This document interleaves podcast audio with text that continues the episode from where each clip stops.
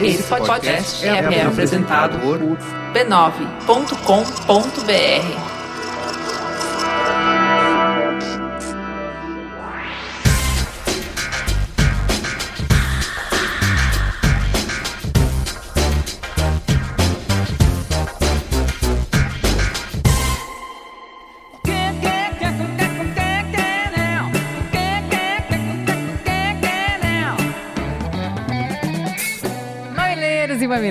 mamiletes, bem-vindos ao Mamilos número 30. Completamos seis meses nativas sem nenhum estardalhaço. Teve ouvinte dizendo que quando começou a escutar o programa, achou que ia ser amor de verão. Foi esse verão, chegou outro inverno e quem ia imaginar que o amor de verão ia ser uma boa companhia pro frio e pras bergamotas. É isso aí, amiguinhos. Parabéns pro Mamilos. E, nessa semana, o tal do maluco beleza. É batido, pra alguns é brega, mas seguindo a sugestão de um ouvinte, gritamos em coro. Toca, Raul!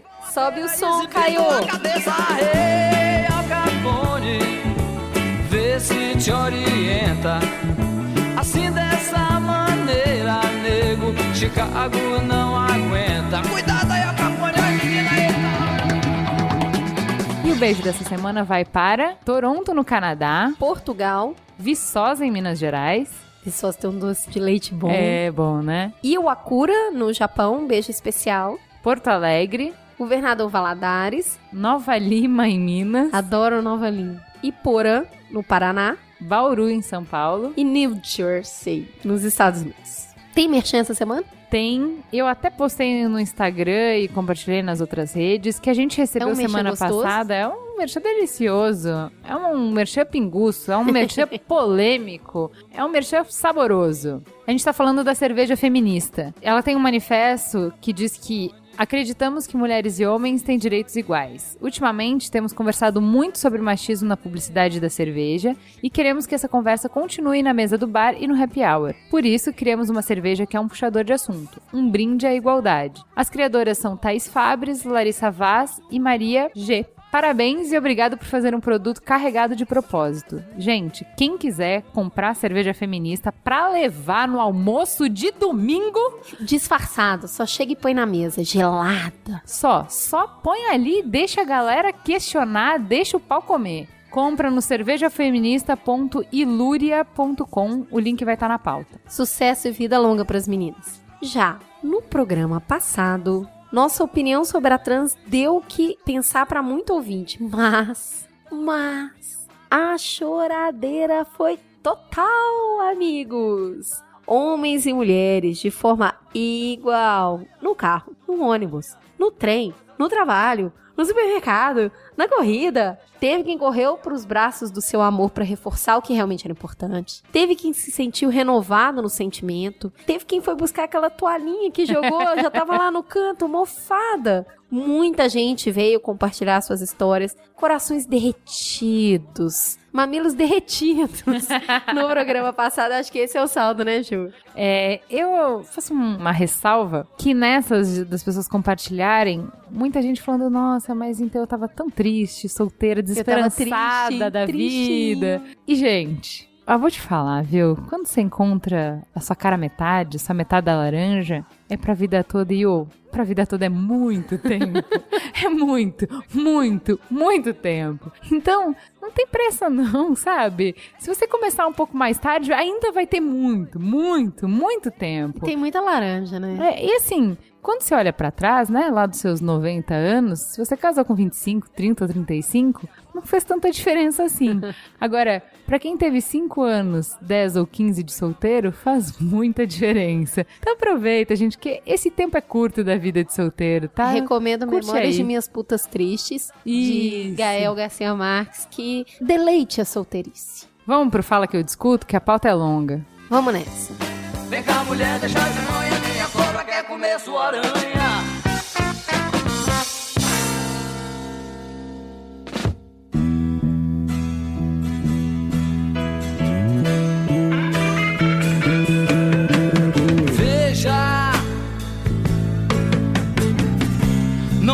Diga que a canção está perdida.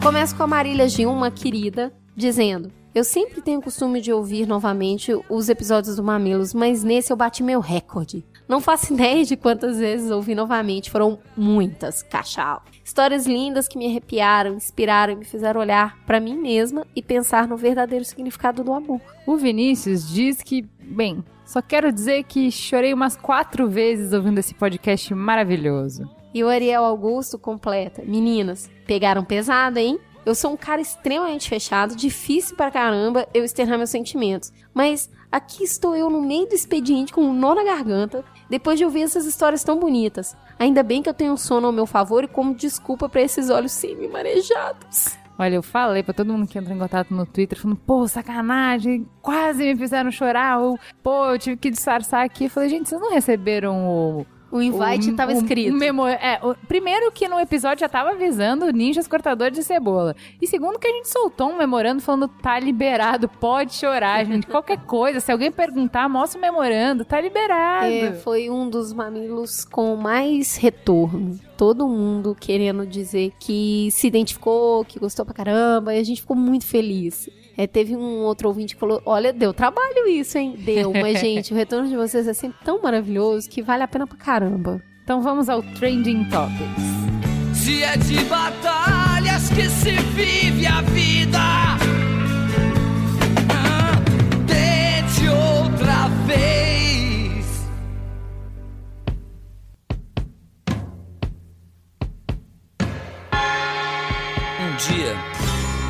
rua da cidade, eu vi um velhinho sentado na calçada, com uma cuia de esmola e uma viola na mão.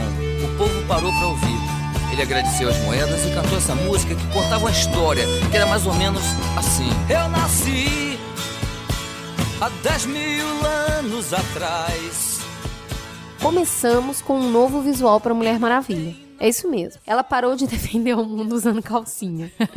a Meredith Finch, que é escritora da revista de Mulher Maravilha, ela divulgou seu processo criativo tal para fazer um novo uniforme. E ela comentou, aspas, uh, Diana evoluiu muito desde que se tornou Mulher Maravilha. Eu queria muito que seu uniforme refletisse tudo que ela já foi. Quando foi divulgado, o uniforme foi muito elogiado por essa abordagem menos sexista e que corresponde ao desejo da DC desde o início dos 2011 de investir nessa diversidade, na diminuição da sexualização dos personagens. Teve gente que não gostou não. Falou que tá over, tem coisa demais, misturou alhos com bugalhos. Mas eu achei legal. O que, que você achou, Ju? Eu acho que eu não tenho que ter opinião, porque eu não sou leitora de quadrinhos, né? Mas aplaudo a iniciativa de ter um outro olhar, de adaptar a desejo das pessoas do que o público quer hoje. Então, assim, é, os quadrinhos estão conseguindo abranger um público bem maior, justamente por conseguir escutar o que as pessoas querem e adaptar as histórias. Então, acho bacana. É, eu acho que vale a pena dar uma olhada. Eu achei a iniciativa legal. Pulando para o próximo assunto, o que leva um branco a se dizer negro? Eu já vou logo dizendo que essa pauta não leva para lugar nenhum. Mas ela é uma boa discussão porque ela é um quebra-cuca. O que acontece é que a Rachel Dolezal é uma ativista para a igualdade racial norte-americana e ela está sendo acusada de se passar por negra. Ela se demitiu, acabou se demitindo no cargo que ela ocupava na Associação Nacional para o Progresso de Pessoas de Cor, que é uma das maiores organizações afro-americanas dos Estados Unidos. Ela tem 37 anos, é filha de um casal de origem alemã e tcheca que alegam que a filha, na verdade, é branca e que não tem nenhum traço de ascendência africana. Os pais chegaram a divulgar foto dela quando ela era adolescente para provar isso. E a Rachel, que está em litígio judicial com os pais, afirma que eles estão mentindo, que não os considera os seus pais verdadeiros. Ela é uma defensora da igualdade racial bastante conhecida nos Estados Unidos e ela também dá aula de estudos afro-americanos. É pano pra manga, né? É, que principalmente é, isso traz a discussão de o que, que constrói a identidade de raça. Assim, partindo do pressuposto de que raça é uma construção social, de que não existe raça, de que é, a ciência não reconhece raça humana, então as diferenças que existem é a gente que construiu. E se a gente que construiu, por que então uma pessoa não pode simplesmente dizer que ela é uma coisa e não outra? Então, se a gente aceita, por exemplo, que gênero é uma construção social e você aceita que uma pessoa que nasceu homem pode dizer que ela é mulher e você vai respeitar isso porque ela é o que ela quiser, você respeita o desejo dela e não o que ela nasceu, Por que isso não pode ser verdade com uma coisa que nem tem diferença física? Né? Assim, biologicamente mulheres são diferentes de homem. E mesmo assim, a gente aceita a construção de gênero como sendo social. Se biologicamente as pessoas não têm diferença de raça, por que, que a menina não pode simplesmente dizer, gente, eu me sinto negra, eu sou negra, eu me vejo negra, eu vivo como uma pessoa negra? Por que não? Tem uma série de discussões ali, porque ela acaba assumindo uma identidade racial que não permitiu que ela tivesse as experiências da quais ela se baseava para dar aula e para qual ela se baseava para dirigir uma ONG que fala sobre esse assunto. Então, assim, o lugar de fala dela muda bastante quando, na verdade, você entende que. E eu nem. A, a gente estava até comentando sobre isso. Eu nem acho que é má fé. Eu acho que ela se identifica sim com aquilo. E, inclusive, acho que. Entendo que não existe erro em se identificar de determinada forma, mas até que ponto a experiência que você conta é válida quando o seu lugar de fala é assumido por desejo e não por imposição? Então ela soma o desejo mais a opção. E as pessoas que na verdade defendem essa necessidade de igualdade, elas não têm opção, elas só têm o desejo. É, eu acho que o Túlio fez um. O Túlio que participou com a gente daquele episódio sobre cotas, ele escreveu um texto muito, muito legal sobre isso. Ele faz uma ilustração para a gente conseguir entender qual é esse conceito de escolha. Então, ela não se questiona o direito dela se enxergar como uma pessoa negra, de, dela se identificar. Isso e nem querer mostra trabalhar nessa área. Não, isso mostra que ela é favorável à causa. Mas a barreira que ela não pode transpor, porque é externa, ela não depende da vontade e da escolha dela, é o fato de que ela é privilegiada com a escolha. Ela pode escolher não ser negra. Amanhã, depois de amanhã. Quando ela anda na rua, ela pode escolher não ser percebida como negra. Quando as pessoas que são não têm essa escolha, elas não podem fugir da possibilidade que elas nasceram marcadas com essa possibilidade. Não há escolha quanto a isso. É, e aí é legitimidade de vivência. É muito diferente. Por mais empatia que você tenha, né, e eu tava pensando sobre isso, por mais que, que você se coloque no lugar, se colocar no lugar e viver e a gente vai fazer uma, uma discussão mais a fundo sobre isso daqui a pouco na T da semana, você tem mais humildade do seu lugar de fala, certo? E aí, mas eu, eu acho que as barreiras estavam borradas para ela, e outra coisa que me chama atenção nesse caso é judicialização de relações familiares, né? Tem muito isso nos Estados Unidos, de pais e filhos brigarem judicialmente por questões e aí viram um business, né? E aí os pais também não respeitam essa identidade da filha e usam isso contra ela de uma forma em escala mundial, né? O negócio ganhou essa conversa mundial. Mas fica aí, é um, é um crash, né? Da tela azul. Pô, é, eu acho que vale a pena ler o texto do Túlio, que ele fala sobre alternativas e escolhas. Foi o melhor texto que eu vi sobre esse assunto. E também me faz uma provocação que o nosso episódio sobre cotas me fez. Porque, assim, na tentativa de corrigir um problema grande que nós temos, que é a questão do preconceito e do racismo, talvez a gente esteja criando outro problema tão grave quanto e tão ruim quanto,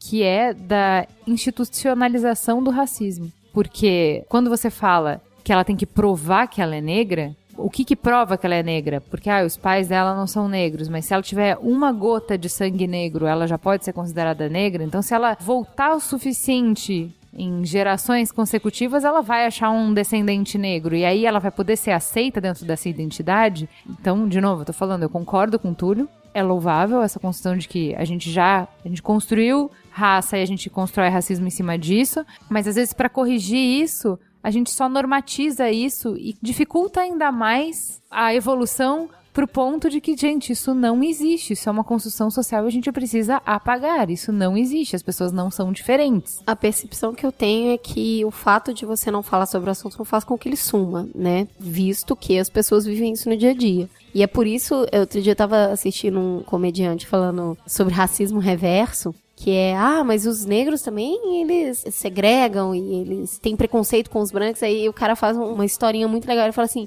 beleza, Sabe que eu acredito em racismo reverso. E ele conta uma história ao contrário. Ele fala: volta 300 anos, faz isso, faz aquilo, seja massacrado. Ah, beleza. Então você sofreu o mesmo que eu sofri, então agora um pode discriminar o outro a partir do mesmo pé de igualdade. Então, assim, é muito complicado deslegitimizar uma causa. Eu acho que a gente tem que buscar, sim, os pontos que nos unem. A partir de reflexão. Eu acho que o Túlio coloca isso bem. Dá pra fazer um quebra-cuca bom aí. Próximo ponto do Trend Topics. PCC encomenda música e manda um salva geral. Cara, muito teta isso, olha só. O objetivo dos caras do PCC é denunciar as mazelas lá de dentro, que é o que está na música, afirma o rapper Cascão, autor da canção, que confirma ter recebido a ordem de dentro do presídio. O novo formato está contrastando com o anterior, que era analógico, de distribuir panfletos e carta. Tá falando aqui a Camila Nunes Dias, que é professora da Universidade Federal do ABC, e ela é pesquisadora do Núcleo de Estudos da Violência que ela fala. Essa música é uma mensagem para o Estado, uma espécie de alerta ao fato que, apesar de estar tudo aparentemente tranquilo no sistema prisional de São Paulo, eles estão lá. Ela ainda acrescenta uma espécie de lembrete das condições precárias em que essa paz tem sido mantida nas prisões nos últimos anos e dos fiadores dessa tranquilidade na prisão. Acredito que o discurso político de legitimação é o elemento diferenciador do PCC em relação aos grupos similares que existem no Brasil. Então, ela está falando ali que esse discurso ele tem onde se ancorar, porque ele funciona, porque ele está encontrando ressonância na existência das pessoas para qual a, a canção fala, que é uma população prisional, especialmente, mas também por uma população no geral que vive em territórios pobres e periféricos e que, na sua experiência cotidiana, vivencia variadas formas de violação dos direitos por agentes do Estado. E aí, Juliana? Eu vou, só pra galera ter uma noção do que, que diz essa música, nós não tá pedindo arrego, nós tá aí pra guerrear. É o primeiro, é o 15 que veio para alertar. O governo que esconde os que não têm opção, nós só quer o que é nosso, tá na lei de execução. Eles falam bastante sobre as questões da lei de execução penal, que elas não são cumpridas. E aí ele fala assim: vocês deviam agradecer nós do PAN da capital, que deixamos todas as vilas e as cadeias na moral. Já não morre mais ninguém, nós que fez acontecer. E aí, bonitaço, né? Imagina jogar na cara isso? Que é fato. Essa música faz parte de um dossiê que denuncia as mazelas do sistema prisional, continua a música. Aí eles chamam os governantes para o debate e falam: o povão brasileiro ia ver que você é facção legalizada, disfarçada de poder. Você encobriu para a sociedade esquecer e achar que criminoso é só nós do PCC. Assim, é uma porrada na cara. É muito fácil de você ver as falhas no discurso que eles têm, mas é mais gritante ainda ver que onde o poder oficial falha, o poder paralelo se instala. E é exatamente isso que eles estão fazendo. Então, vocês vão ver no debate que a gente vai ter na Teta, que é o que acontece nas periferias. Quem aparece para recrutar os jovens da periferia não são as empresas, não é a sociedade, não é o governo. Quem tá presente lá é a igreja e o tráfico. Então é isso que eles estão jogando na cara. E assim, ninguém sabe disso, não é falado disso abertamente, mas ao mesmo tempo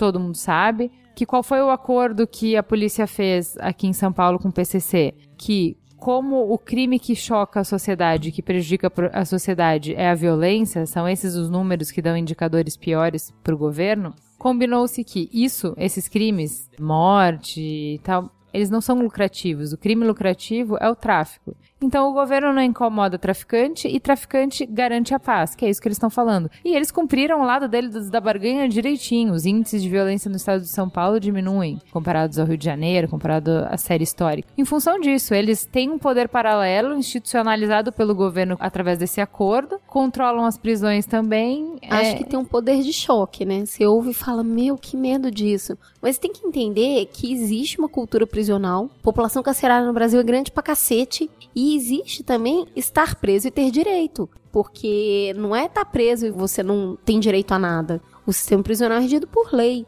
Então, acho que fica aí também um alerta, né? Existiam outras formas com que eles denunciavam abusos ou inexistência de qualidade de vida prisional, com cartas, com rebeliões. E agora os caras estão usando um, um, outro formato para colocar isso. E, sem dúvida, é um formato que angaria. É um formato que traz pessoas, porque é, tem uma realidade falando, Eles estão falando com a revolta das pessoas, eles estão falando para uma realidade que as pessoas enxergam. E tem gente para ouvir. Tem muita gente para ouvir. E assim, não é justo, eles não são os bonzinhos que eles estão pintando no vídeo aí, mas vai encontrar muito eco esse discurso. Então, assim, fica a dica. É um desafio muito claro de que nós somos muitos e estamos espalhados em todos os lugares. Então, dorme de touca pra você ver o que acontece.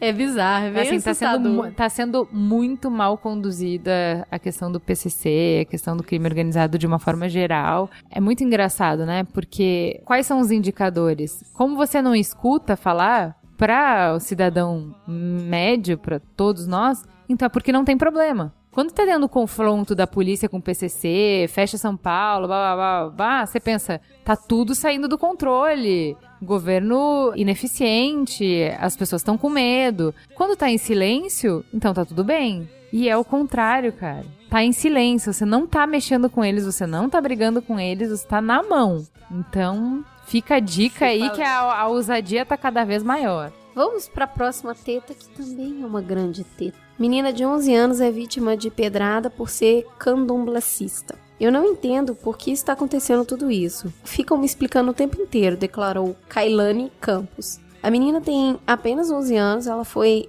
apedrejada no último domingo ao sair do culto de candomblé no bairro da Vila Penha, na zona norte do Rio. Ela estava voltando para casa acompanhada é, de conhecidos e também da sua avó, que é mãe de santo. Todos vestiam roupas brancas, que é típica da religião, e segundo testemunhas, dois homens que estavam no ponto de ônibus começaram a ofender o grupo. Levantaram a Bíblia e vociferavam: Vai pro inferno, Jesus está voltando. Então um deles jogou uma pedra que bateu no poste e depois atingiu Kailane bem na cabeça. Olha, isso é bem comum. Bem, essa notícia só entrou no Trending Topics por um motivo, Pra dar simetria de discurso para as coisas que a gente estava falando da semana passada, dos cristãos se sentindo muito ofendidos. Assim, ofensa é uma coisa, pedrada é outra. E a galera do candomblé tá bem acostumada a ser achacada, inclusive por policial. Então, quando você tá fazendo um. Não sei como fala, desculpa, gente, não tô querendo ser desrespeitosa. Despacho, trabalho. Enfim, você tá lá, exercendo a sua liberdade religiosa na esquina, como sua prática religiosa requer. Os policiais vêm e achacam as pessoas. A Flávia Penido, ela é praticante, e aí já tentaram fazer isso com ela, só que ela é advogada. E aí ela deu a carteirada no policial. O quê? Qual, qual o problema? Do que mesmo você tá me acusando? E o cara saiu correndo. Mas assim, eles chegam grosseiramente, eles chegam como se você estivesse fazendo alguma coisa errada. Então, assim, quando a gente fala de liberdade religiosa, a gente já falou até aí sobre isso no programa, gente bonita que defende liberdade religiosa é pra todo mundo. É pra todas as É religiões, aí não vem- sua. Aí é que vem a pergunta, né? Será que num país onde uma criança é apedrejada por ser do candomblé, é realmente de cristofobia que a gente tem que se preocupar? É esse mesmo termo? Porque um Jesus trans mobiliza mais as autoridades do que a intolerância praticada nas religiões afro-brasileiras. E assim, todo, todo cristão precisa refletir. Isso tem que ser uma conversa dentro das igrejas, sabe? Uma pregação mais voltada pro amor. Meu Deus do céu, agora o que, que é isso? Vamos acabar com a violência, só matar todo mundo? Porque. E a menina tá sem entender nada, né? Sabe um negócio que eu acho bem estranho nisso? Porque todo mundo chama as pessoas que seguem religiões afro-brasileiras e tal de macumbeiro. As pessoas deviam ter medo, né? Mas não. As pessoas querem ir lá enfiar o dedo na religião dos outros. Não consigo entender isso. E aí, é não, o meu Cristo ninguém mexe. Mas o seu Deus é. Não, mas é porque eu tô certa, daí é diferente. Então, gente, pra resumir é liberdade de religião, você quer a sua, respeite a do outro. É tão simples quanto isso. Vamos ter que viver em paz. E viver em paz quer dizer conviver com pessoas que pensam e vivem de formas radicalmente opostas à sua. Então, assim, é necessário enxergar o outro como uma pessoa e não como um depositário das suas crenças. Né? E assim, isso é um exercício que a gente exerce a cada dia. Eu falei no último programa é, que a gente leu a história de uma judia ortodoxa que eu achei que eu não tinha nada que ver com essa pessoa, que ela era completamente diferente de mim. E quando você escuta a história e você não sabe desse detalhe, é a sua história. Então, assim, Tá as pessoas bem. não são tão diferentes, sabe? Tá tudo bem. Tá, tá- cada um tá acreditando naquilo que aquece mais seu coração. É isso, ponto.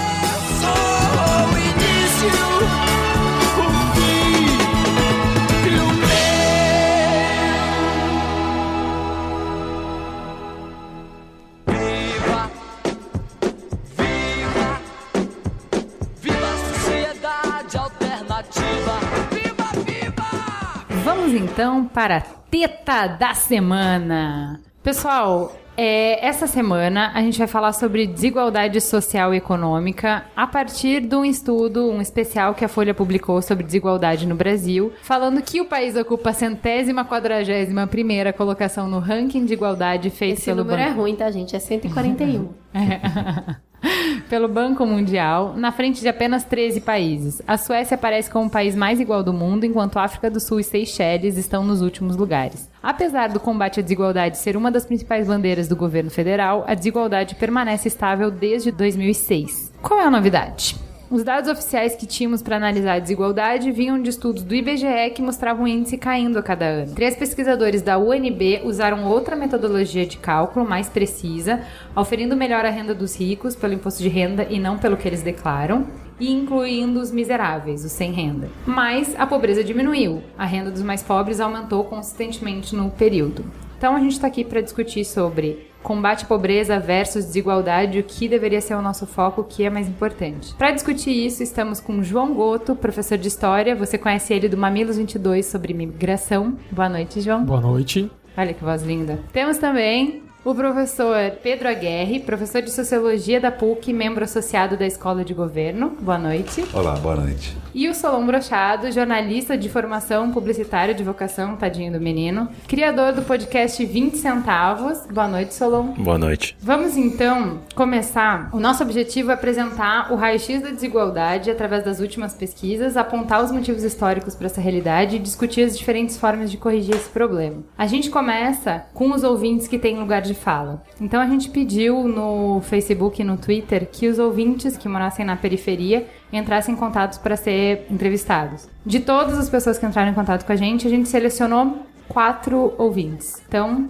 primeiro, solta o som, Caio, da entrevista do Mário. Meu nome é Mário, eu sou nascido e criado na Zona Oeste de São Paulo. O bairro onde eu passei mais tempo foi a cidade de Tiradentes, morei 20 anos lá, um bairro que já é considerado um dos bairros mais perigosos, sei lá, do Brasil. As próprias necessidades do dia a dia te levam a conviver no ciclo. O próprio fato de, por exemplo, quando eu fui trabalhar em Pinheiros, eu demorava duas horas e meia para chegar no trabalho e três para voltar. E eu trabalhava das nove da manhã às sete da noite. Você tem tempo para fazer o que mais fora isso, sabe? A própria manutenção do teu dia a dia muitas vezes te obriga a ficar igual cavalo mesmo, com aquela coisa do lado do olho, sabe? Você só enxerga aquilo ali e você vai, tipo, ratinho girando a roda mesmo. Sabe? Uhum. Quantos outros que, que cresceram comigo no mesmo prédio que eu, não sei se você já teve a oportunidade de ver uma Coab, os predinhos da sim, Coab. Sim, sim. São 40 famílias dentro de cada um daqueles predinhos. Uhum. Quantos daqueles ali que cresceram comigo naquele mesmo ambiente cinza,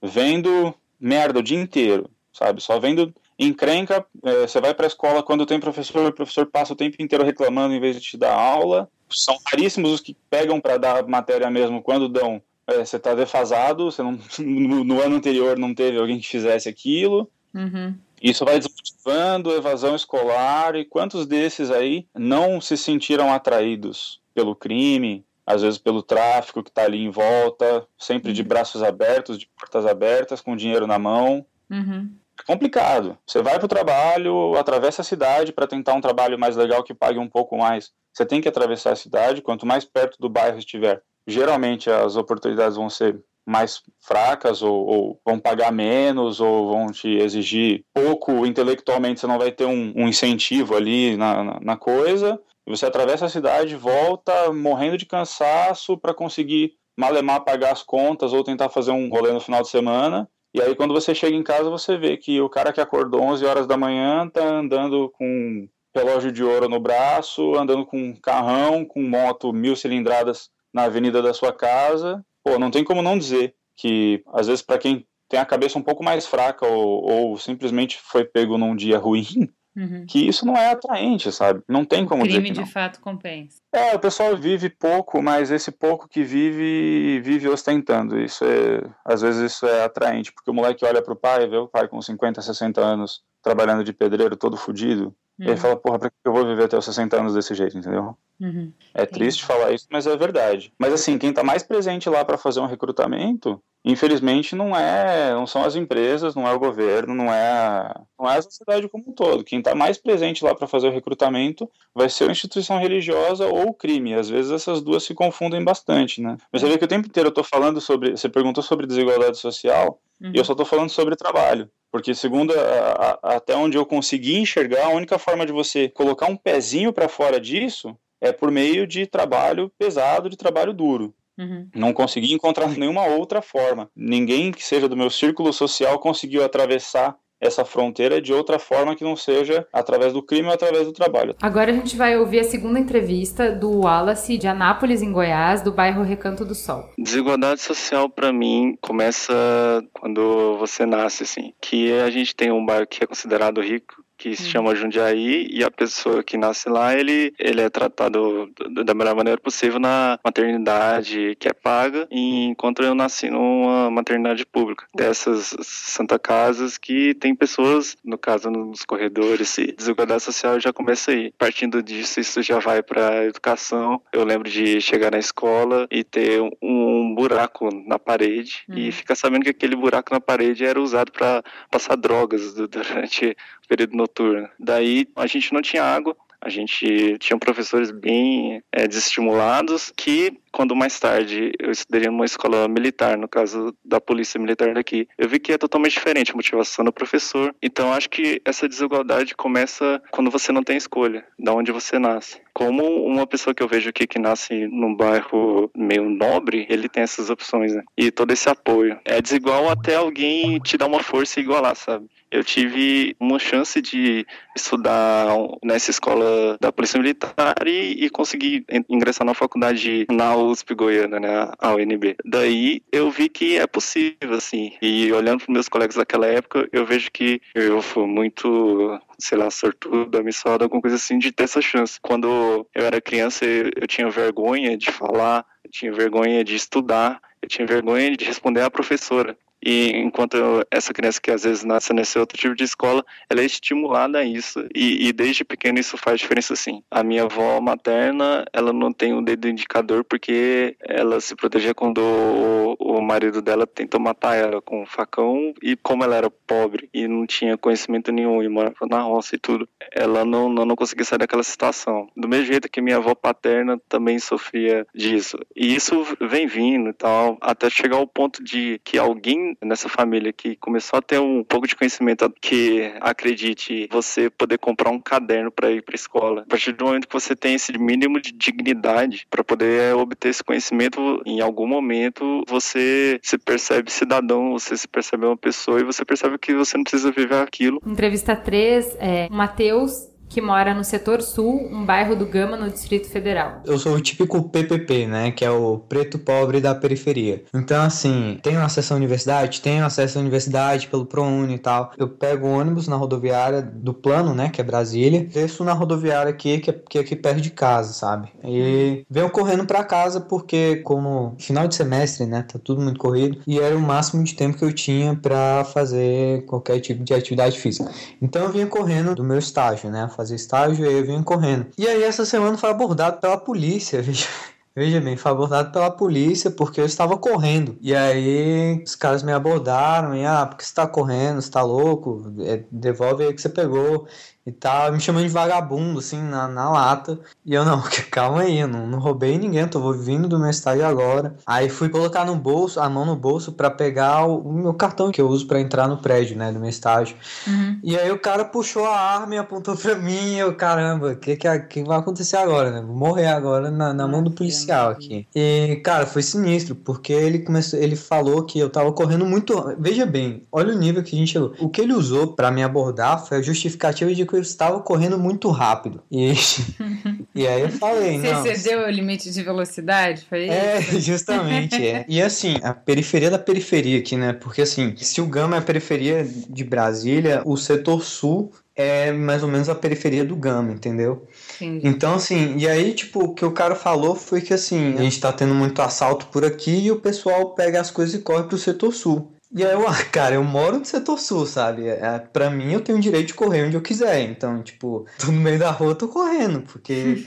E aí ele, ah não, mas pra que correr tão rápido? E aí eu tava usando o Runtastic, né, que é aquele aplicativo de corrida. E isso, assim, essa conversa acontecendo diante da mira de uma arma, né? E aí, assim, eu não, não, posso pegar aqui o aplicativo para te mostrar e tal, que eu tô tentando bater um recorde. E aí, nessa parte, eu até achei, assim, que eu fui meio, meio sortudo, assim, porque ele pegou, me abordou e aí ele falou, olha só, se eu fosse um, um policial militar desses folgados, eu tinha te abordado e tinha te dado uns cacete aqui. E assim, eu tava correndo, um detalhe é que eu tava correndo com fone de ouvido, então não ouvi a primeira vez que ele falou pra eu parar, sabe? Ah, e aí ele tá. falou, ó, eu ia ter te dado uns cacetes aqui, porque eu falei para você parar e você continuou correndo. Porque fica com essa merda de fone de ouvido aí e não escuta a polícia. Aí eu, eu entendi que, que além de ter corrido muito rápido, eu também tava de fone de ouvido, então não sei, Altamente né? Altamente subversivo. É, justamente, né? Porque eles estão fazendo ronda ali procurando gente justamente. Aí aqui eu cito. Gente justamente do meu estilo.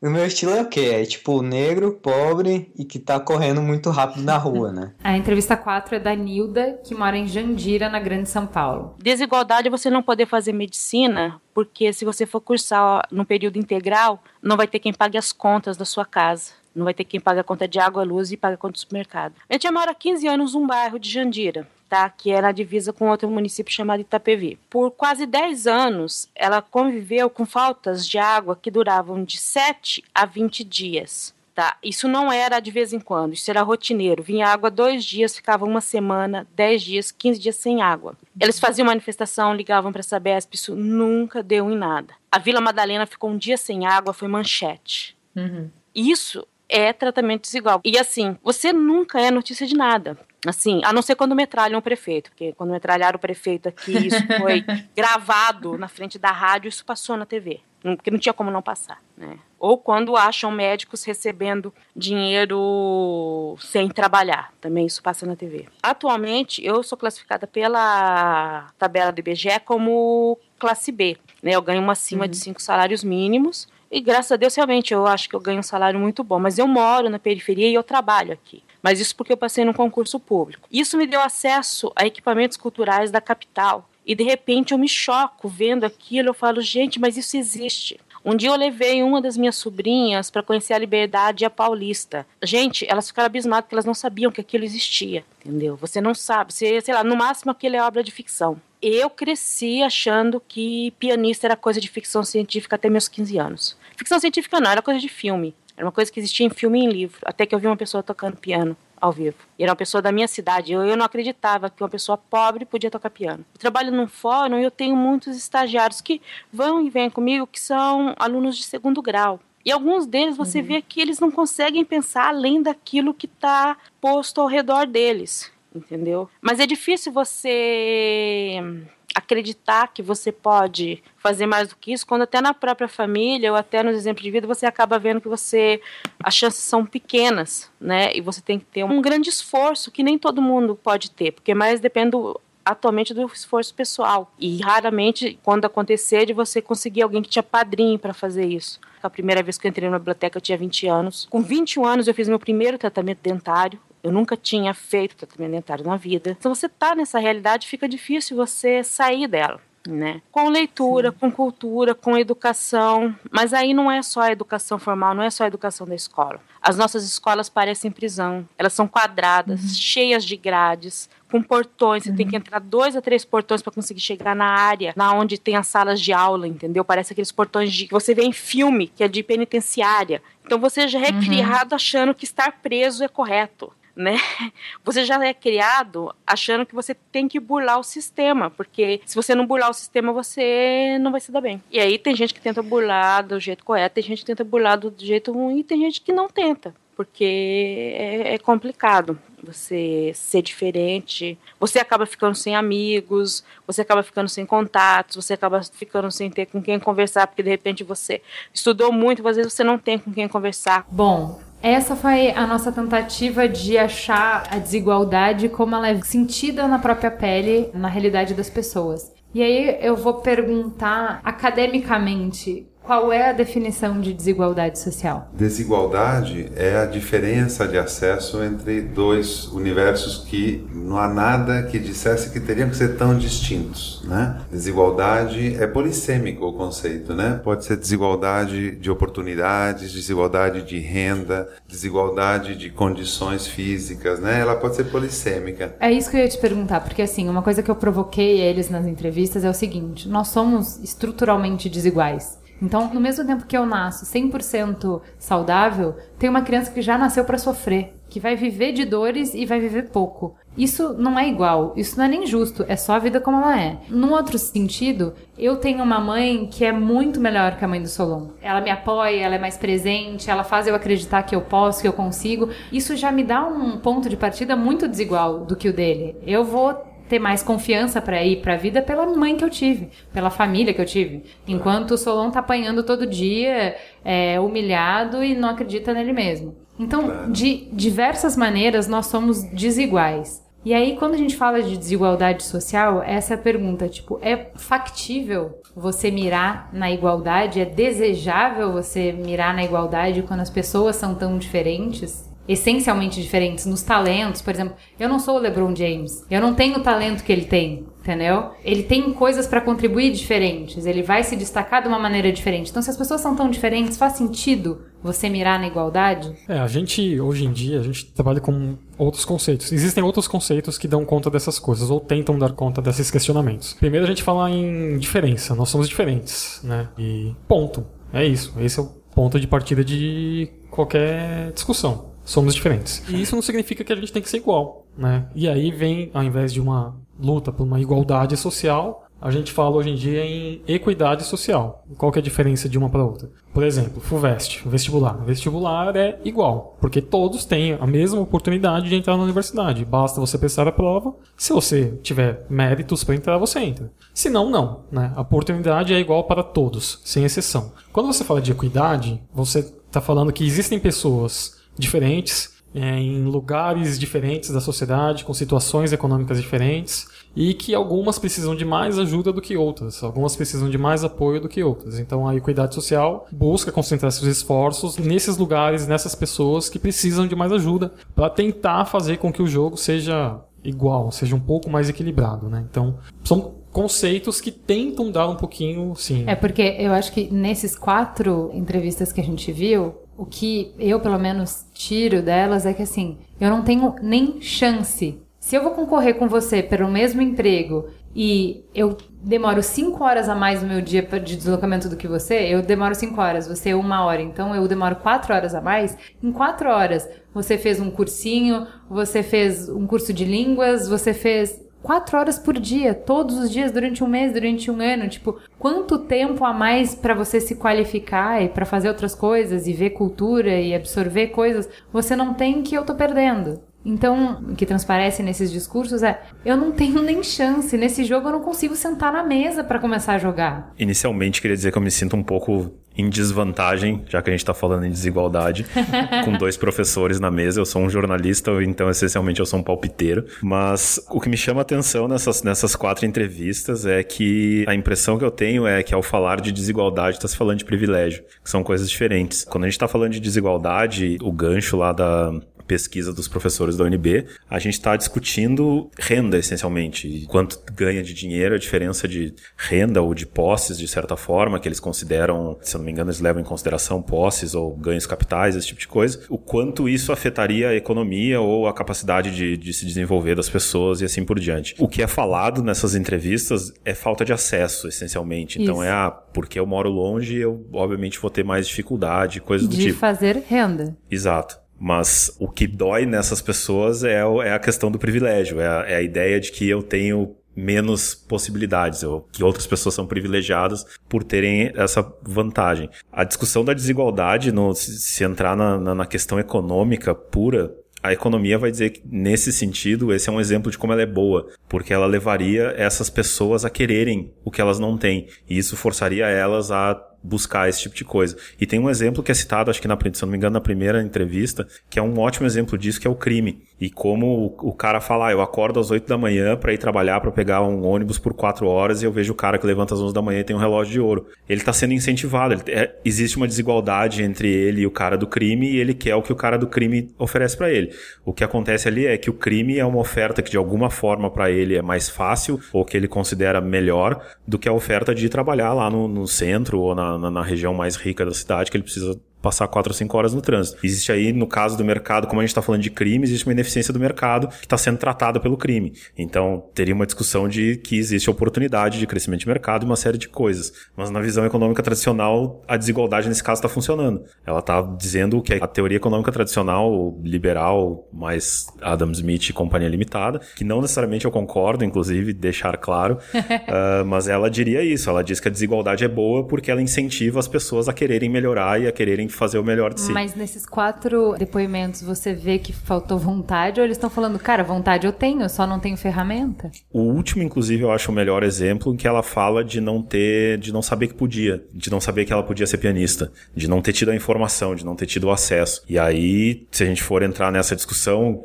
não é de desigualdade econômica, é de desigualdade de acesso ou desigualdade de informação, enfim, seria uma questão de, claro, como é que a gente consegue a questão da equidade, como é que a gente consegue que essa pessoa pessoa tenha acesso, ou que ela saiba que ela pode fazer isso e coisas do tipo. Não é um problema de renda diretamente. É óbvio que essa discussão toda, é a minha grande preocupação sempre com essa discussão é que ela envolve 50 coisas diferentes. Quando a gente fala de desigualdade de renda, é só uma questão pura de renda. Atrás da renda é óbvio que tem uma série de outras coisas, especialmente num país pobre e com questões históricas complicadas e de raça, de castas, de certa forma, no Brasil, que estão atreladas com isso. O pobre, no Brasil menos do que em outros países, mas ainda assim o pobre normalmente é, é negro ou é pardo, então tem uma série de, de coisas que vêm junto com a renda. Mas quando a gente discute só a renda, todas as coisas que estão sendo discutidas aqui, que essas entrevistas trouxeram, não teria problema com a desigualdade de renda especificamente, se fosse entrar na discussão econômica econômica, só porque eu, eu sei que eu tô aqui como defensor da visão econômica, só para fazer essa, essa diferença. E até uma das coisas eu, que eu acho que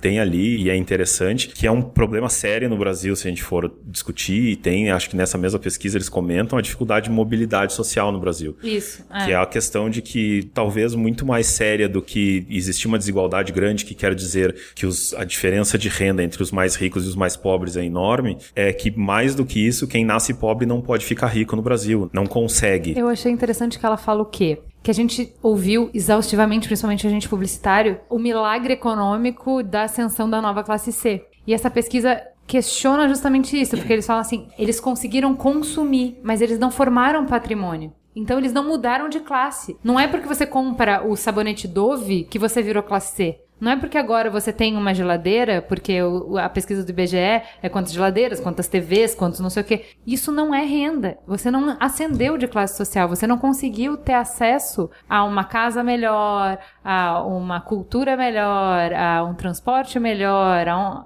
a todo esse equipamento que eles estão reclamando que eles não têm na periferia. Isso não mudou.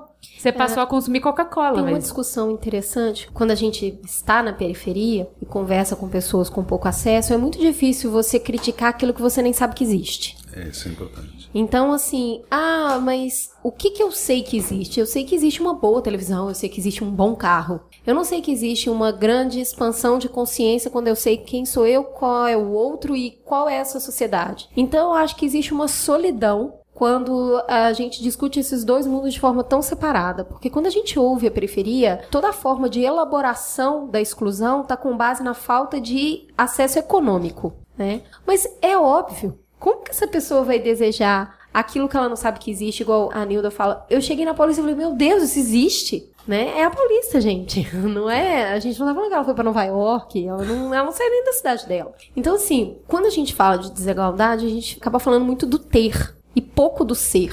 E também a gente se apega à educação, né? Ah, nós temos que estudar, né? E aí a gente vai para essa educação formal, que também está questionada aqui de uma maneira muito interessante. Porque eu vou descobrir quem eu sou, eu vou descobrir a minha formação cívica nessa escola formal? Então, acho Bem legal toda essa discussão que está acontecendo, né? E me alinho muito à ideia da equidade, que traz esse desafio de eliminarmos os obstáculos e as barreiras, desde o portador de deficiência até esse nosso público que a gente está falando, que é o público das periferias, né? E aí você citou a palavra exclusão, e que uma definição muito bonita de exclusão é que é, é a soma de várias desigualdades. Se você tem quatro horas de transporte, é uma desigualdade. Se você tem uma escola distante, é uma segunda desigualdade. Uma sobre a outra gera uma dificuldade de compreensão cívica também. E aí, então, eu queria fazer referência um pouco que esses quatro casos falam das nossas cidades reais e concretas. O mesmo modelo. Cidades periféricas com uma enorme distância. E uma característica dos nossos quatro entrevistados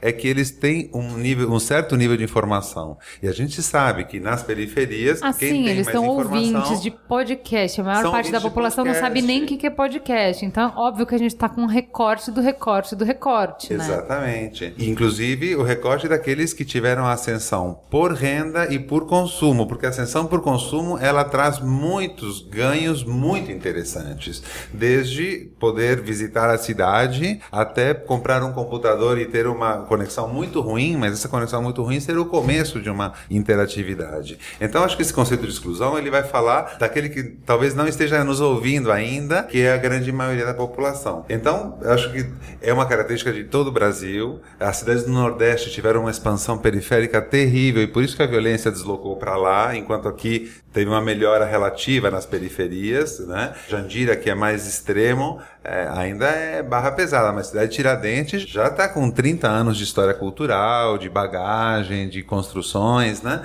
Então, de alguma maneira, essa camada C representa um pouco manchas dos lugares que não têm tantos benefícios, que estão tendo muito mais acessos e muito mais aspirações, né? Aí, mas eles não imaginam o que é o mercado de trabalho sofisticado eh, da região mais Central. rica, da região central, do mercado de publicidade. Isso não está ainda aberto. E virá paulatinamente. Em todo caso. Você já ouviu eh, falar sim. que o. Acho que é o Warren Buffett, quando perguntado de que ele acreditava o sucesso dele, ele falou que grande parte deve ser porque ele só concorria com 50% das pessoas, porque as mulheres estão fora do mercado. Não tem essa chance. Então ele falava, ó, tá fácil pra mim, eu só concorro com 50%, talvez fosse todo mundo não ia ser tão fácil. Tá fácil pra gente porque a gente tá concorrendo só com 5% da população? Eu acho que, com certeza. Agora, eu tenho a experiência de lecionar para alunos que são beneficiados por bolsas do ProUni e tudo mais, e tem um rendimento excelente. Então, muitas vezes a escola pública também produz excelentes pessoas. Mas você tem que ver quantas pessoas têm acesso ao ensino médio. Metade da sua faixa etária. A, meta- a outra metade não tem acesso. Então, na verdade, a sociedade avançou muito em alguns campos, e podemos falar nessa melhoria de consumo e de renda, mas não melhorou em outros campos. Metade dos jovens de 15 a 17 anos, não é, João? Não tem acesso à escola. Sim, ah. Então, eu não tô competindo com 100% das pessoas, porque uma boa parte nem entrou na disputa, né? Ah, e tem, É, assim, é- tem coisas interessantes, assim, já, já que a Cris tocou em educação, enfim, o Pedro também. Não dá, né, João? É, não dá. Assim, acho que a primeira coisa, assim, dados concretos que a gente tem. No Brasil existem mais ou menos da- do ensino fundamental, que vai de 6 a 14 anos. A gente tem 10% de escolas privadas no Brasil e 90% de escolas públicas. Então a gente tem um universo de escola pública absurdamente maior do que as particulares. Outro dado é comparando o rendimento de escolas particulares com escolas públicas, a grande maioria das particulares é igual, se não pior, às escolas públicas. E aonde que está a diferença? Existem ilhas de excelência principalmente nos grandes centros urbanos, que carregam o piano. Então, vem dessas escolas de elite, voltadas para elite, que não é todo mundo que vai estudar. Esse, mito de que o ensino particular é melhor, de mais qualidade do que o ensino público. né? muitas vezes, se você vai numa escola privada de periferia, o professor que dá aula na escola particular ali é o mesmo professor que está dando aula na escola do lado que é pública. Né? E muitos aparelhos que existem dentro da escola pública não existem dentro dessas escolas particulares. Então existe, primeiro, esse grande mito. Outra coisa, é, no Brasil, a gente, de certa forma, colou educação formal com renda, né? Uma, como se Eu estudo eu ganhar estudo para ganhar dinheiro. exatamente. E o cerne da questão, na minha opinião, não é isso, não é? A gente não vai resolver o problema da desigualdade no Brasil estudando mais. Não. É quando uma pessoa que não gostar de estudar, que nem todo mundo é obrigado a gostar de estudar, ela tiver uma condição de vida digna, né? Sem precisar estudar. Então, mas a, a nossa conversa começa com o ranking que mostra a Suécia, que tem aquele ditado clássico, as sete vezes a renda média do mais rico e do mais pobre, e o extremo oposto, Brasil. Brasil ainda tem uma, uma, peculiaridade adicional em relação à África do Sul e às Ilhas Seychelles. Seychelles, que a acompanham, que é um país muito rico. O Brasil, o sétimo país mais rico do mundo Em e PIB. 141 em renda. Então, o que eu acho que não está em jogo a desigualdade natural, ocupacional dos cargos, da oferta e da demanda. O que estamos falando é da desigualdade extrema que gera exclusão e que produz essas enormes inequidades e produz todas essas enormes, às vezes, a falta de saber que é possível aspirar a outras coisas e coisas Então, do gênero. E aí eu queria que a gente pensasse um pouquinho melhor sobre se o objetivo é diminuir a desigualdade ou se o objetivo é diminuir a pobreza. Por quê? Voltando para o ranking que você citou, quanto mais próximo do modelo, maior a desigualdade social e menor a miséria. A Etiópia é um dos países mais iguais do mundo. Assim como o Paquistão. Ele tem uma média melhor que a União Europeia. Cuba e Coreia do Norte também são muito igualitários. O Timor-Leste é mais igualitário que França, Canadá, Espanha. Malawi é mais igualitário do que o Reino Unido. Onde que tem mais miséria?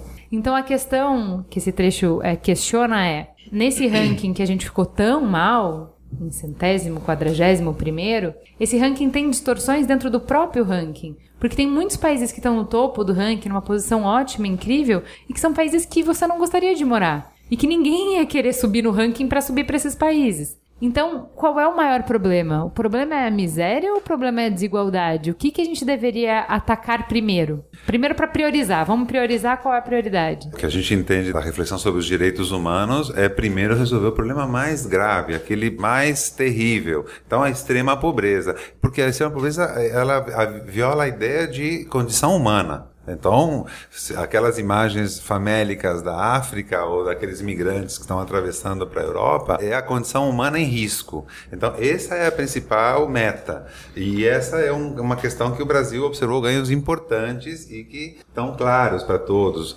A superação da fome. É verdade que a superação da fome teve também razões naturais, como secas dos anos 80, etc. Então, a extrema pobreza é a principal questão. Agora, a desigualdade se coloca muito, por exemplo, em países ricos e desiguais. Estados Unidos e Brasil são dois países que estão discutindo a desigualdade de uma forma intensíssima, por vários mecanismos que aí trazem uma outra questão, que é a concentração de renda. E essa parece ser uma dinâmica muito presente nas últimas décadas no mundo desenvolvido. A enorme concentração de renda, então você tem até uma redução da desigualdade, mas com um processo de concentração de renda que não para. Por que isso é ruim? Por que concentrar renda é ruim? Porque, porque isso elimina as camadas médias, isso, isso fragiliza enormemente as camadas médias. A crise imobiliária dos Estados Unidos de 2008 mostrou um pouco essa crise das classes médias, tira poder de consumo e se você não tem as, as camadas intermediárias da população consumindo, a, a médio prazo a circulação de riqueza se financeiriza, vira só poucos ricos, por mais que consumam, não consumem 1% do que uma classe média consome. Então, é, o que nós aprendemos desde a Segunda Guerra Mundial, no mundo ocidental desenvolvido, é que camadas médias e camadas médias baixas, com acesso à educação, à renda, formavam um mercado de trabalho bastante complexo, com uma capacidade de consumo que era também facilitava a reprodução econômica. E é isso que acho que essa é uma boa discussão com o Solo e com a questão liberal sobre a avaliação sobre a concentração de renda no mundo contemporâneo. Se a redução dos impostos nos Estados Unidos é o melhor caminho, ou se no, em países como o nosso, mudanças na taxação da riqueza podem também ser um caminho. Eu não sei, acho que é um debate importante. Acho que quando a gente parte do pressuposto que a Ju citou, se eu cheguei onde eu estou porque eu estava concorrendo com menos pessoas, eu tenho o que eu tenho, por mais que a gente não lida bem com privilégio, né? Sempre parece que eu sou errada. né? Ah, Eu não sou privilegiada, eu trabalho pra caramba. É o que a gente estava citando no programa passado. Você tá louco? Eu não sou rica. Olha lá o tanto de conta que eu tenho pra pagar e não sei o quê. Sou. Estamos Sou nos muito 10% mais Eu rico do moro na zona oeste de São Paulo, né? O fato de eu trabalhar pra caramba, me esforçar e ter um monte de compromisso, não tira disso o fato de eu ser uma pessoa privilegiada. Eu tive uma mobilidade social, que eu não sei como é que aconteceu, porque não foi uma coisa muito lógica. Mas eu venho de uma família bastante humilde, de pais sem formação, da periferia de Belo Horizonte. E eu citei isso pra você quando você esteve aqui, João. Um professor virou e falou assim: você é muito boa. Eu falei assim, esse cara pode ter razão. Eu tenho o bilhete dele até hoje na minha prova. E ele fez eu acreditar que eu podia ser mais do que eu era ali. Aí entra o que a Nilda falou, eu fui apadrinhada. Senão não teria conseguido. Eu fiz uma redação na escola pública que ficava sem luz e tinha o professor bêbado, estereótipo da escola de periferia, que soltava os alunos mais cedo porque não tinha merenda, faltava água. Mas era bom pra caramba, né? Porque você tá ali no meio. E aí tem isso também. Você tem uma felicidade nisso. E eu ganhei um concurso de redação e fui estudar no Promove, que era uma escola de rico. E aí eu tive esse choque, tipo, uau, isso existe. E aí teve uma série de acontecimentos, mas eu ainda acho que não é um mérito meu, não. É o acaso, né? assim. É, teve um conjunto de fatores que aconteceram ali que promoveu uma mobilidade social que, inclusive, é muito solitário. E a é gente não dá muito conta. solitário. A gente não dá conta do acaso. Eu faço mestrado em educação e nesse semestre eu acompanhei uma disciplina como aluno monitor. Ajudei a professora a corrigir, a pensar, a planejar o curso e a corrigir as atividades, enfim. E uma das atividades que a gente, que a professora, que a gente pensou, que a gente planejou, eram os alunos escrevendo uma autobiografia da trajetória escolar deles para pensar a própria escola, né, a própria escolarização. Foi muito interessante porque esse relato, igual o seu, Cris, aparece muito numa sala da Universidade de São Paulo de licenciatura. E em todas elas, quando acontece essa ascensão social, e principalmente, eu não diria nem ascensão social, mas ascensão ao ensino superior público, existe um o acaso. E é esse acaso que gera ah, de certa forma, a esperança e a cobrança da esperança, aquela coisa assim, ah, que eu sou completamente contra do livre mercado, assim, de se você se esforçar, você chega lá. Então, mas Cara, você não controla mim, o o problema acaso. do pobre é que o pobre não pode errar. Exato, você não controla o acaso. Se você errar, se você não for na aula aquele dia, se você bombar aquela matéria, se você não for muito correto, muito, muito, e se esforçar muito, você não vai se mover. E é muito injusto um mundo de imperfeição onde você não pode errar. Exatamente, concordo plenamente. Então, assim, aí você sempre exige um super-herói e isso é muito cansativo, né? A gente não tem que ser super-herói. É a mesma é coisa. É, é que nem de escola. Deus. assim, a gente vê reportagem na televisão de ah, aquela escola da periferia, não sei da onde, deu certo, porque Veja. três professores, não sei o quê. Meu, a gente não tem que ser super-herói. Não é isso, né? Somos pessoas comuns. né? Não dá. É, eu preciso que a gente responda se desigualdade é ruim. Muito do que a gente está falando é de falta de acesso, muito que a gente está falando. A gente não está falando da desigualdade é, financeira, porque todos esses dados eles estão falando assim: olha, concentração de renda, que é o que você trouxe para a mesa. É problema uma pessoa que gera renda, né? Então, por exemplo, vamos lá. A galera do Vale do Silício criou um negócio que não existia. E essas pessoas que criaram um negócio que não existia geraram justamente renda na periferia. E elas fizeram gerar a economia de uma maneira que não existia antes dela.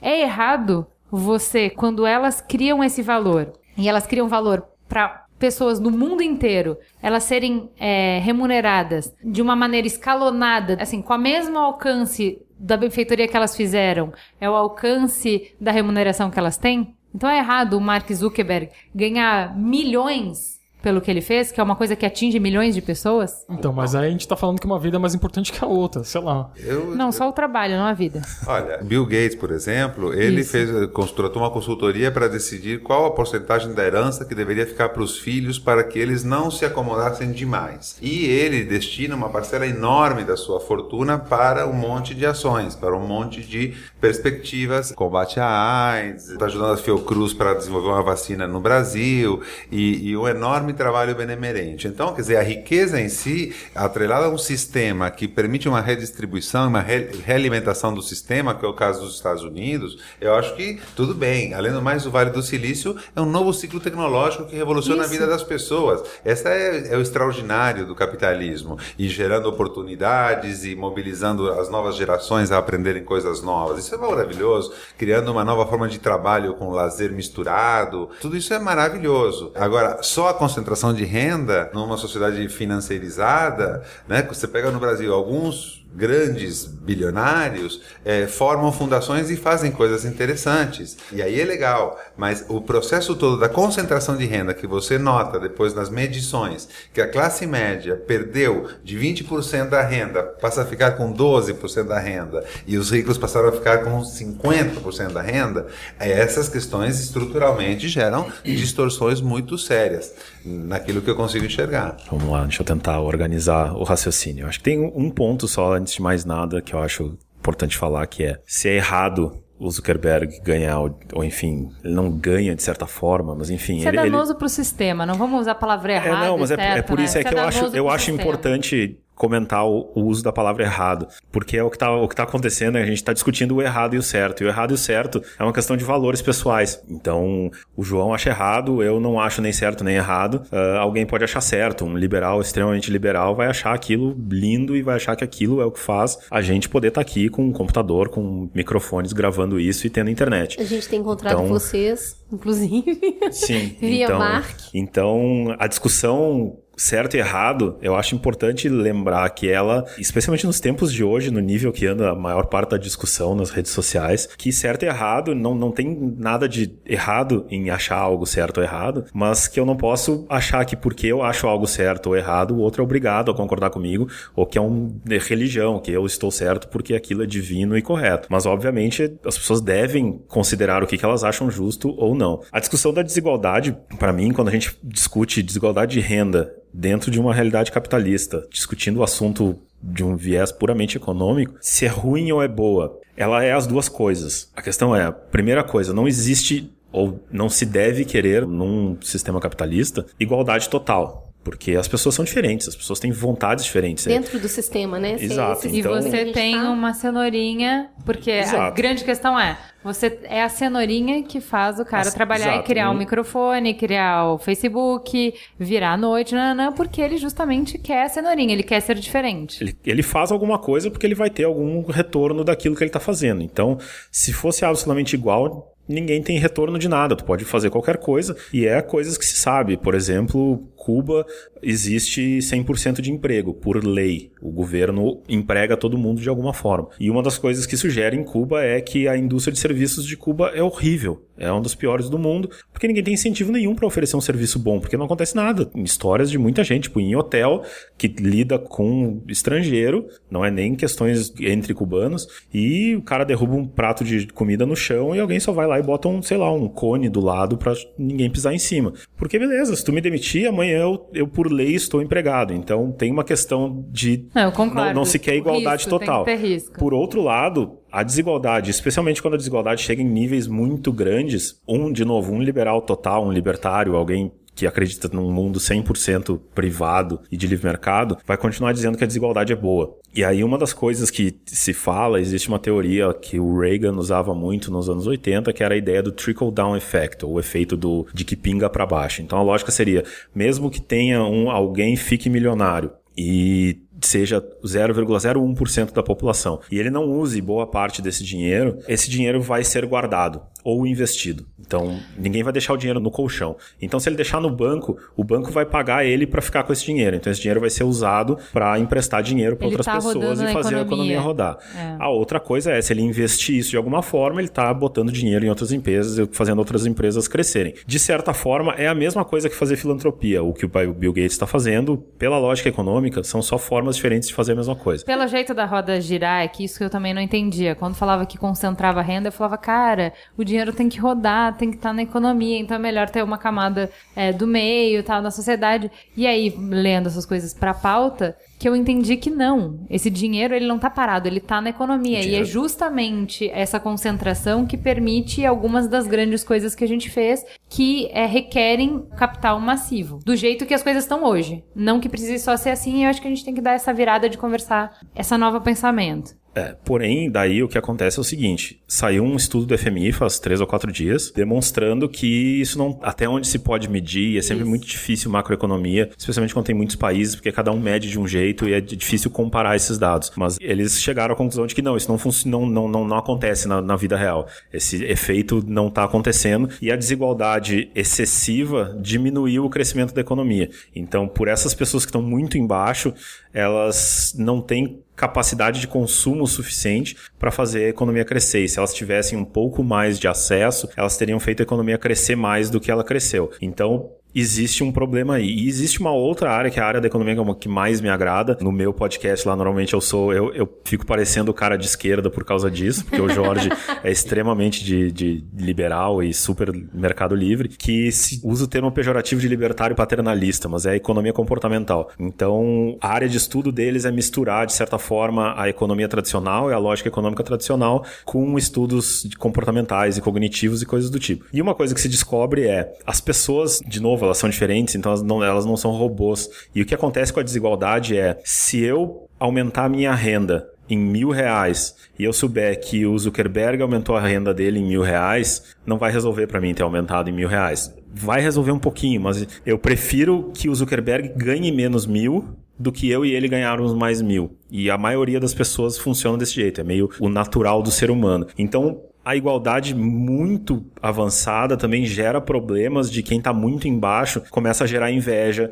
começa a gerar uma série de coisas ruins e que não são só ruins por visão filosófica ou quase religiosa, mas porque gera problemas para a economia de fato. As pessoas começam a roubar e a ir para o crime, tentar fugir de alguma forma, achar atalhos no, no processo. Então, algum nível de desigualdade razoavelmente demonstrado, embora obviamente quem for extremamente libertário vai dizer que não, tudo indica que sim é um problema. Talvez porque, essa é a minha bronca com os libertários, não existe país 100% libertário. Então, quando começa a ter um monte de regra no meio, a, a lógica 100% liberal às vezes não funciona. Dentro disso, daí tem a discussão de o que fazer com a desigualdade, que para mim é a discussão mais interessante de todas, que é, ok, vamos lidar com a desigualdade, o que, que a gente vai fazer com isso? Por quê? Um dos caminhos que normalmente se fala, o pessoal da economia é liberdade de mercado. Deixa o mercado mais livre, tira o governo do meio o máximo possível, incentiva as pessoas a serem empreendedores, porque o jeito de ganhar dinheiro mais rápido e mais fácil é virar empreendedor. Isso é razoavelmente tranquilo do capitalismo. Então incentiva as pessoas, facilita a vida. Uh, no Brasil a gente tem lá, acho que é 200 dias para conseguir abrir uma empresa no Brasil. A gente está também no ranking de, de capacidade de, de, empreendedorismo,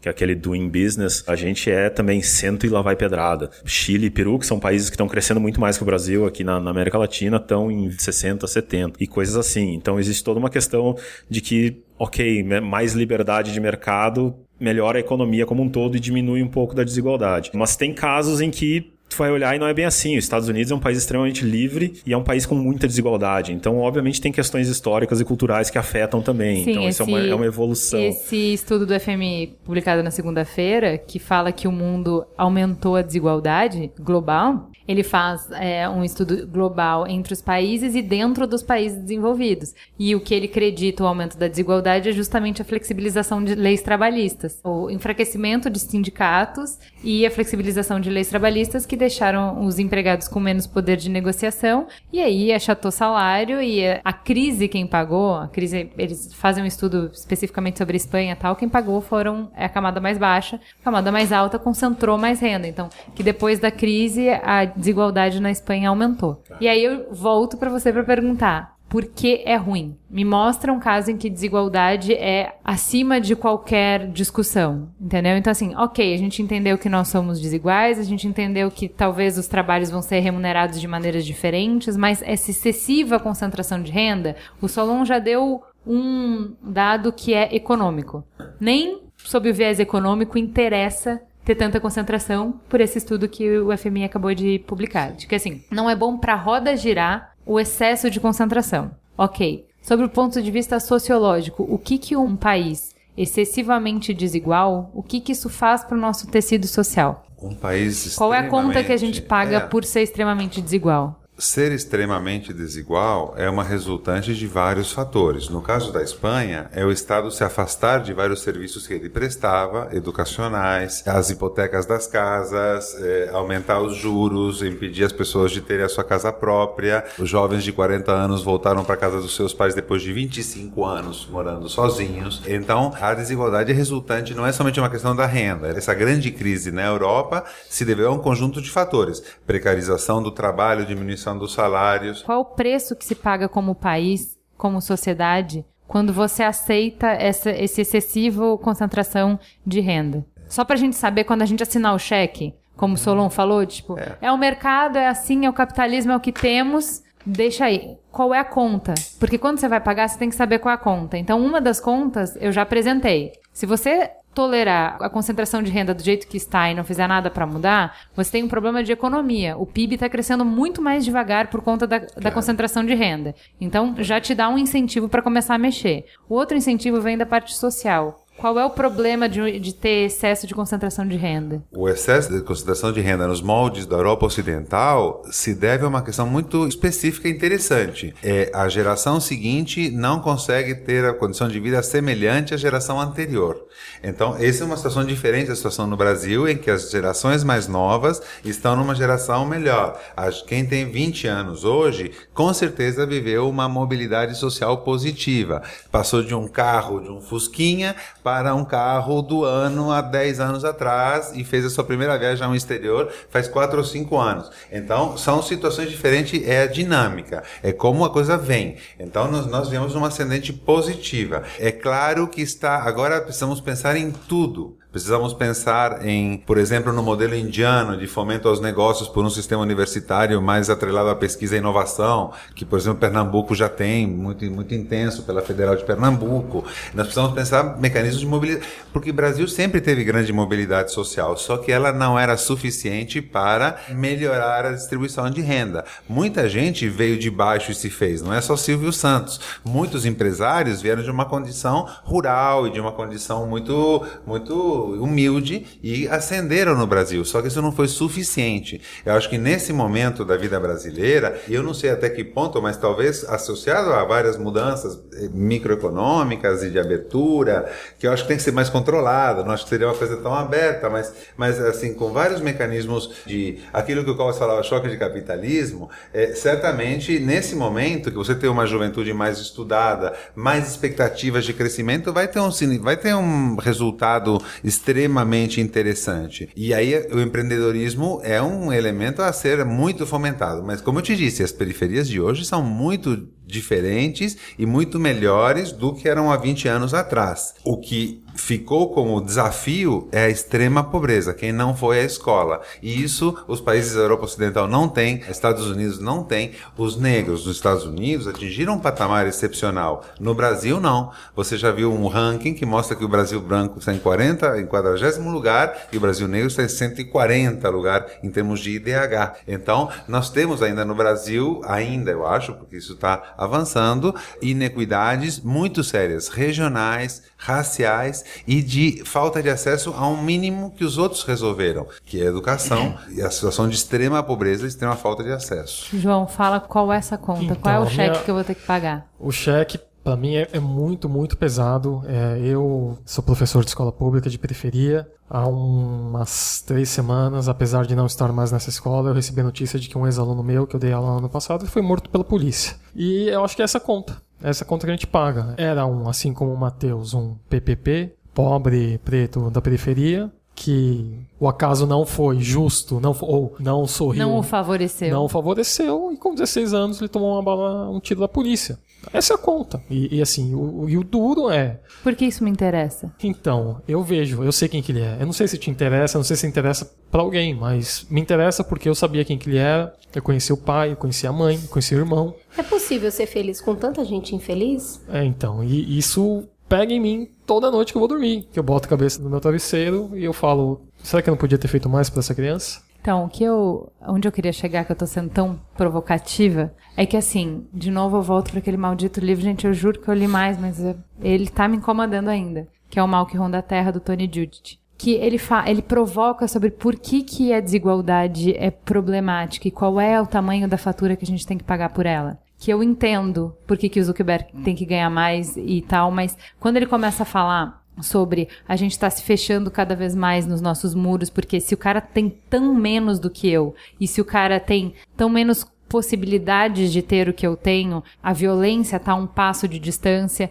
e aí a gente começa a crescer os muros e se segregar cada vez mais, então a gente não frequenta os mesmos lugares, a gente não vai nos mesmos shoppings, a gente não tem, a gente não se encontra mais na praça da cidade, a gente não divide mais o espaço público, eu não tô mais andando no ônibus com ele, a gente não convive de maneira nenhuma. E aí você perde a identidade de povo. Não existe. Porque isso é uma construção que a gente fez juntos, de que o cara da minha vila é o meu cara. De que você tem a tua identidade pessoal, a identidade de família, a identidade de tribo. E a gente expandiu essa identidade de tribo para um país que compartilha a mesma língua, a mesma cultura, os mesmos espaços. Quando você não compartilha nada e você cada vez mais vê como o outro, por que eu precisaria me preocupar com um preto pobre de periferia que eu não sei quem é, que eu não conheço, que não é real para mim? Em uma das histórias que a gente ouviu, acho que foi do Wallace, ele estava falando de um projeto de faculdade dele que eles tinham que ir para uma comunidade fazer o, o, projeto de comunicação daquela creche. E era a primeira vez que a minha filhinha de papai estava tendo contato com pobreza, ela não, não, convivia com isso. E aí, crianças super carentes vem, abraça, e pega, eu te pego pela perna e tal.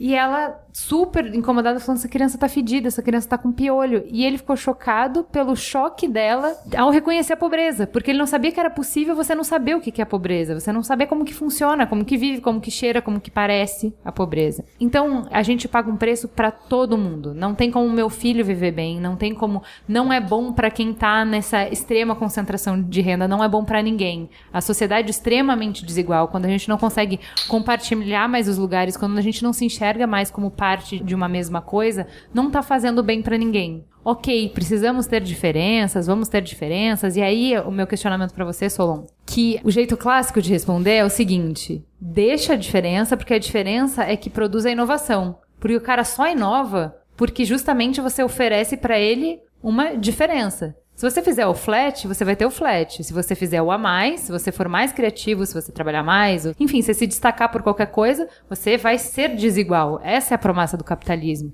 E aí, de verdade, eu acho que a gente não tem chip para entender o que vem. Mas a galera dessa nova geração não tá mais pensando nisso. E não vai ser esse o incentivo. E eles vão quebrar essa ótica e essa lógica que não só a grana que motiva, não é só pela grana que eu invento. Eu não tô aqui.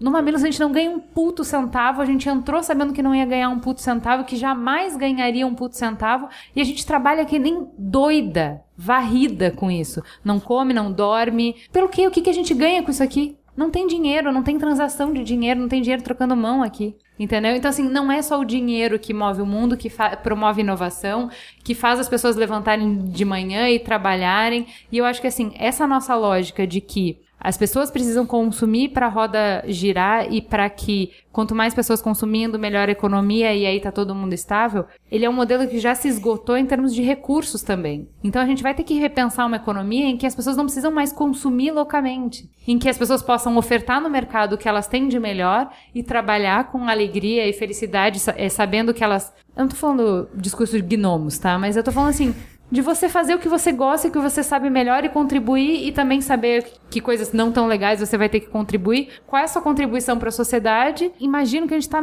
assim muito na beira de quebrar essa lógica, de mudar essa lógica, de mudar essa chavezinha.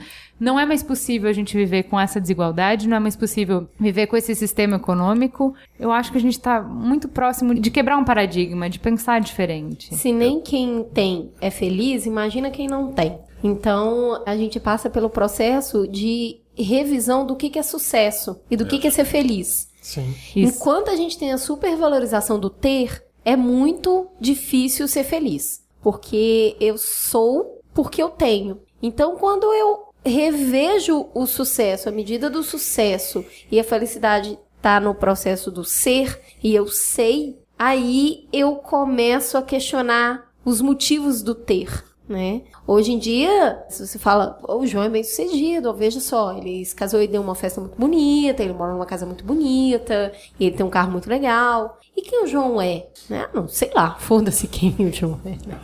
Então, essa revisão, e é aí que a gente quebra o sistema, ou pelo menos adequa o sistema a uma capacidade de consumo até mundial, né? Porque o que, que a gente vai fazer? Consumir num planeta por ano, né? Um consumo extremo e uma infelicidade extrema, né? Porque para eu ser feliz eu tenho que me proteger do outro. Aí eu crio a outrofobia, né? Que é um termo inventado, né? Mas é o que a gente vê hoje, né? Xenofobia. Outrofobia é igual xenofobia. é Medo do outro.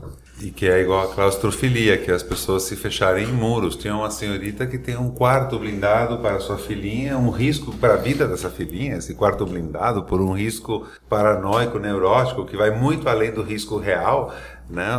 As mortes as- acontecem na periferia e acontecem nas regiões mais pobres. E numa intensidade, num número brutal, mortes de polícia, mortes entre eles mesmos, mortes que, de conflitos que nem sabem quando começaram, mas não aqui. E aqui acontece esse pânico, esse pavor. É, você pode observar nas periferias o que está acontecendo de legal. É o encontro pela cultura, é o encontro pelo resgate da identidade, da identidade negra, da identidade de mulher, de gênero. E o que acontece na cidade rica?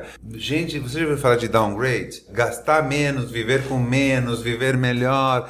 Eu- agora tem uma história de o que eu preciso para viver, né? E só dispor do que eu preciso para viver. Então, me desfazer do excesso de roupas e valorizar o espaço público. Economia compartilhada, acredito, não economia mais, compartilhada. não mais ter, não valorizar mais o ter, mas valorizar a posse, Cara, tipo, o, o acesso, né? Então, assim, olha, eu vou ter, por exemplo, eu tenho uma pipoqueira, eu não vou usar ela todos os dias. Então, por que, que eu preciso ter uma pipoqueira só pra mim? Então, se a pipoqueira do prédio, tá, todo mundo tem acesso a usar a pipoqueira, tá bom, eu não preciso ter uma pipoqueira, que é o que a gente usou pra arquivos, que antes a gente tinha os arquivos, e hoje. Você sabe que você pode fazer o download. Se você tem acesso, não precisa ter. Mas essa é uma mudança de sensibilidade, perdão, que é embrionária. Você vai num condomínio Sim, discutir sim. é, economia de água e você todo mundo amarga a multa porque não conseguiu diminuir 20% porque um pensa que o outro não vai fazer e ninguém faz. Então eu digo assim, são sinais e são é, testemunhos muito lindos de a sensibilidade das novas gerações produzindo novo, seja nas periferias, seja nas zonas bem providas.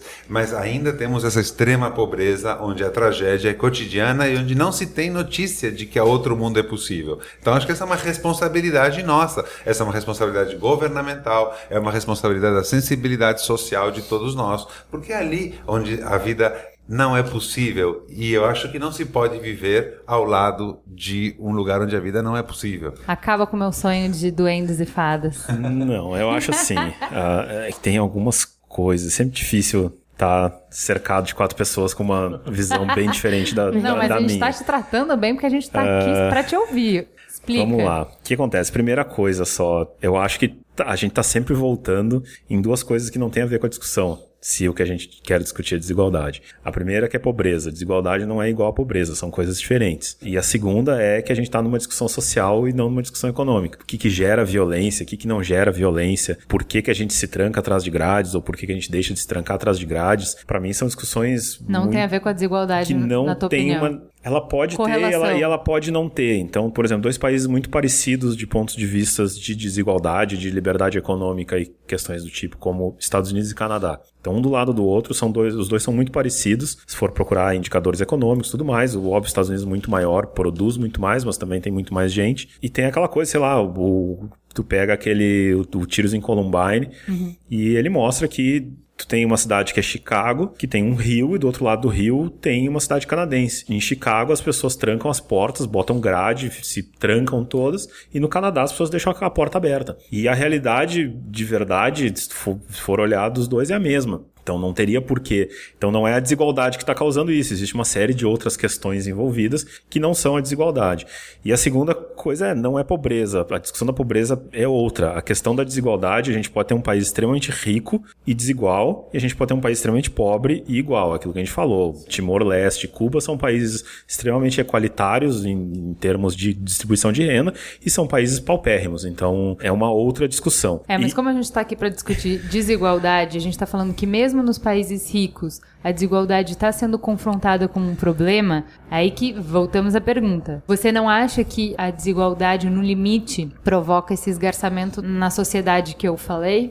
Eu acho que ela tem participação em determinados limites. Acho que é muito difícil definir onde é esse limite. Acho que existe um interesse econômico de redistribuir parte da renda, certamente. Como fazer isso é uma discussão extremamente complicada, se é taxar ricos, se é uma solução como a da Suécia ou da Noruega, de o governo ficar com 70% da riqueza do país. Tem uma série de soluções possíveis, falando do ponto de vista econômico. O maior problema é, me parece, a questão da ponta máxima lá dos 1% ou dos 0,5%, que esse dinheiro de fato faça o que se queria economicamente, que esse dinheiro faça a economia crescer. Se isso começa a não acontecer, e me parece que tem uma série de indicativos que em determinado limite de fato isso não acontece e é bom para todos que isso seja redistribuído, acho justo que se discuta formas de fazer isso. E aí é aquela questão, tem uma série de discussões de como fazer isso. E até quando a gente entra nessas nas discussões do que causa as desigualdades de renda e de acesso a, a dinheiro, começa a gerar uma série de coisas interessantes. Até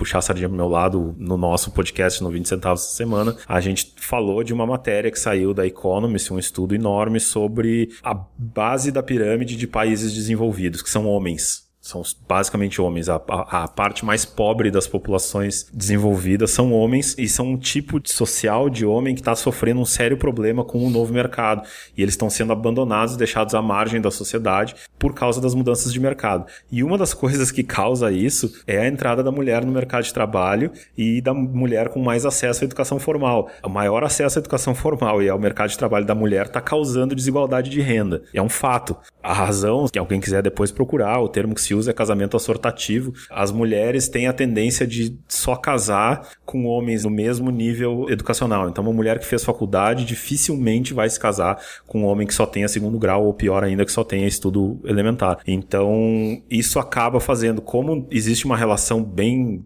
direta entre ensino formal e renda, isso acaba concentrando renda nessas famílias de mulheres. Quanto mais educadas elas ficam, mais elas ganham e mais elas se juntam com maridos com mais dinheiro. E quem está na base tem cada vez menos dinheiro. Então é uma coisa que nos interessa resolver o problema que a mulher está casando com alguém igual a ela? Não, de forma alguma. Mas é algo que gera desigualdade. Então aí a gente já tem uma discussão de essa desigualdade é um problema ou não é um problema. E a última coisa, eu acho, do, do que se falou aqui, essa movimentação que a gente gosta gosta muito de falar sobre sharing economy e todas essas coisas, eu acho que tem dois pontos aí que me interessam. O primeiro é a economia de compartilhamento, enfim, que está se chamando é, ou economia criativa e causada aí por Uber, Airbnb, coisas do tipo, é uma globalização.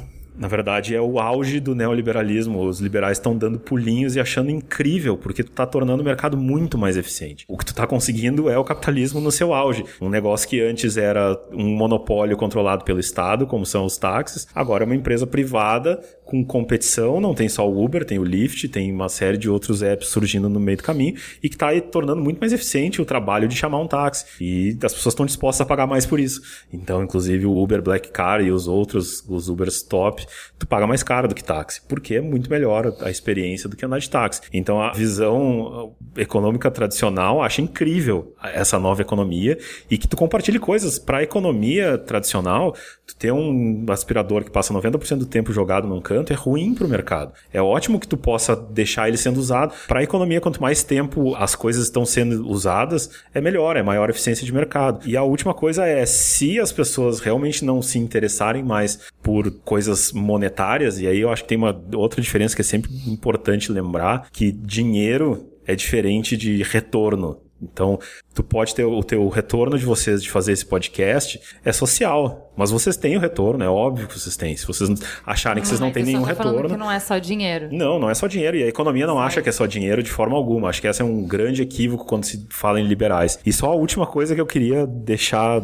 registrada que eu acho que a maior parte dos economistas, e quando a gente for olhar até alguém tipo o Diogo Costa, que é um liberal que fala muito de como o mercado pode ajudar os pobres e como iniciativas tipo na Índia que permitem que o, aquelas castas, os Dalits, os intocáveis, tenham passado a ter empresas e, se, e saíram da casta, foi a única, a única forma de mobilidade possível que surgiu na Índia foi com o livre mercado, foi a única coisa que resolveu esse problema. Que o governo não conseguiu em 30 anos, ele conseguiu Eles resolveram com o livre mercado. Então, que falta normalmente nas pessoas mesmo alguém como Diogo Costa, na minha opinião, é a capacidade de se apropriar um pouco do discurso mais de esquerda ou mais uh, progressista, de tudo que a gente tá falando aqui dos casos tristes das pessoas. Por que, que é ruim que a polícia tenha matado o amigo do João? Porque morte é uma merda pro Estado, pra economia, para todo mundo, é pra ruim. É, Ninguém quer que a polícia isso. mate. Inclusive, a maior parte dos libertários, verdadeiramente libertários, odeia a polícia, porque polícia é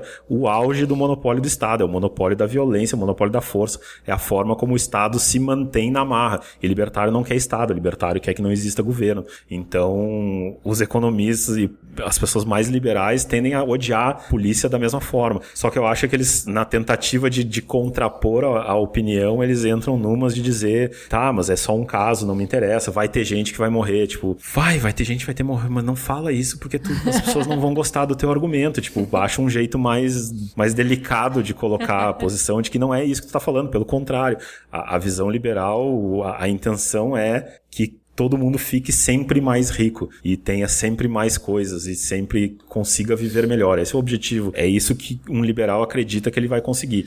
E é. ele acredita que, tirando o governo, ele melhora isso e aumenta os, o acesso pessoas, empreendedorismo, dinheiro e acesso à coisa. Existe, de novo, aquela discussão que é não capitalismo. Daí é uma, a gente entra numa uma outra discussão.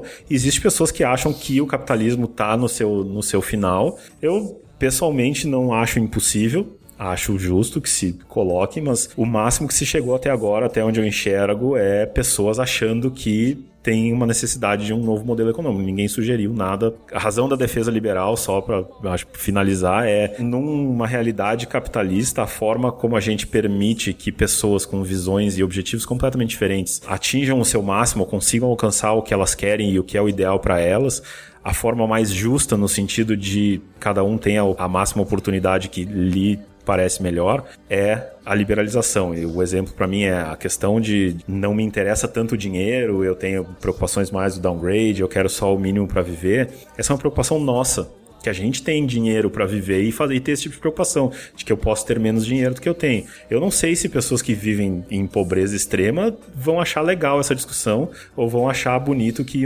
alguém chegue lá e diga para eles não, vocês que vivem bem, é legal viver com pouco. É, eu acho meio autoritário é um a gente é, de, eu só posso abrir mão do que eu tenho. Se eu não tenho, não tem nem como abrir mão. Exato. Então é, é, é você chega lá para ver que lá não é tão legal assim para depois voltar um pouco atrás. Então o, o liberalismo permite tranquilamente que a gente esteja discutindo isso enquanto o pessoal tá do, do tá. Da, da, periferia tem aí o seu, a sua busca. Eu vou encerrar dizendo que falhamos miseravelmente, então, em, em ajudar a desenvolver em permitir que as pessoas desenvolvessem o máximo de seu potencial, porque as quatro histórias mostram claramente que estamos falhando miseravelmente. Certamente. E aí eu acho que essa é a resposta que eu queria dar pro João na provocação grosseira que eu fiz. João, desculpa. Não, que por que, isso. que por que que me interessa que ele morreu? Porque quando um morre, morremos todos. E por que, que me interessa porque ele morreu? No limite, se eu quiser ser escrota, me interessa que ele morreu porque a capacidade morreu com ele. Porque eu perdi muito com ele. Então a gente está abrindo mão, de novo volto para o exemplo que eu falei, de quantos por cento da, do nosso talento, da nossa habilidade, da nossa possibilidades, quanto que a gente não poderia ser mais eficiente. O Brasil é terrivelmente ineficiente, nós não somos bons. Então, quanto que a gente poderia ser melhor se a gente usasse todo o nosso talento e não só 10% dele, que é o que tem possibilidade de florescer. É essa a grande discussão que a gente coloca. Gente, temos que encerrar, vamos para o farol aceso. Bora lá. pedras que sonham sozinhas no mesmo lugar.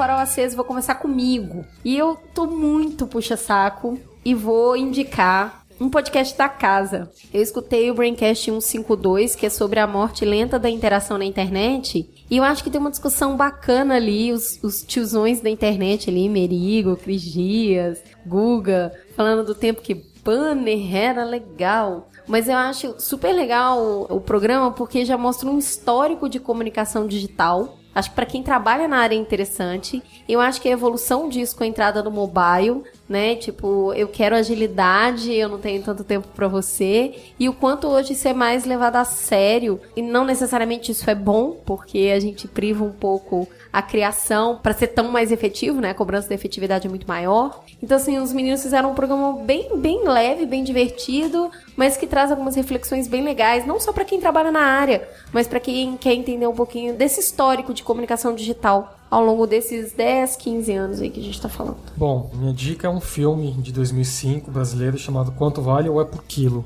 E ele vai discutir os efeitos da desigualdade. Dos 500 anos de Brasil, um pouco mais de agora, 515 anos de Brasil, e os efeitos disso na nossa vida. Eu queria trazer uma sugestão de teatro, né? Puxar a sardinha para minha PUC, onde tem duas peças rolando que eu queria recomendar. Galileu Galilei, como é difícil ser um visionário em qualquer época da vida, né? E eu me encontro, acho que vocês são muito visionários, muito especiais, todos que compartilharam comigo essa mesa. Galileu Galilei vale a pena. E o outro é um bonde chamado Desejo, que fala sobre como as relações pessoais são complexas e difíceis e como é importante. A gente está sempre discutindo o que é ser feliz, como tocar o barco em qualquer situação social. Então a minha sugestão é de teatro, um bonde chamado Desejo e Galileu Galilei lá na PUC. Muito bom. Bom, a minha sugestão depende aí de, de maneiras talvez polêmicas de conseguir, mas é uma série de TV americana do canal Sci-Fi. Para quem não sabe, provavelmente não me enxerga pelo podcast, não vai descobrir. Eu sou um nerd bastante.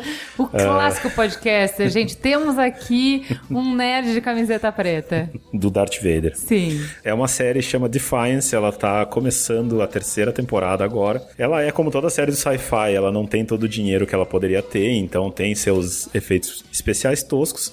É uma série meio pós-apocalíptica, o mundo é invadido por seis ou sete raças extraterrestres diferentes, existe uma guerra, ninguém ganha, chegam numa, numa trégua meio instável, mas eu recomendo muito a série porque eu acho ela muito interessante em trazer, sem querer e sem transformar em ativismo nem nada do tipo, uma série de discussões como questões de gênero, questões de raça. Tem casos de pessoas que fazem travestismo de raça na série, então pessoas que querem ser de outra raça e se vestem, passam maquiagem para parecer de outra raça. Gente, tem uma... parece verdade isso. Tem parece uma... trending topics isso. Tem uma série de, cas... de casais homossexuais e bissexuais e isso é tratado de forma absolutamente natural. Tem uma série de coisas interessantes de achar que aquilo vai virar natural no, no futuro e que isso, isso é só o ambiente, não é tratado como ativismo e necessidade. Eu acho uma série bem interessante que provavelmente quase ninguém vê, nem sabe que Repete existe. Repete o nome da série? Defiance. Eu tenho duas indicações. A primeira é um projeto muito legal. Acontece na Sala São Paulo, chama Aprendiz de Maestro. Não sei se tem todo mês ou a cada bimestre, mas são apresentações da orquestra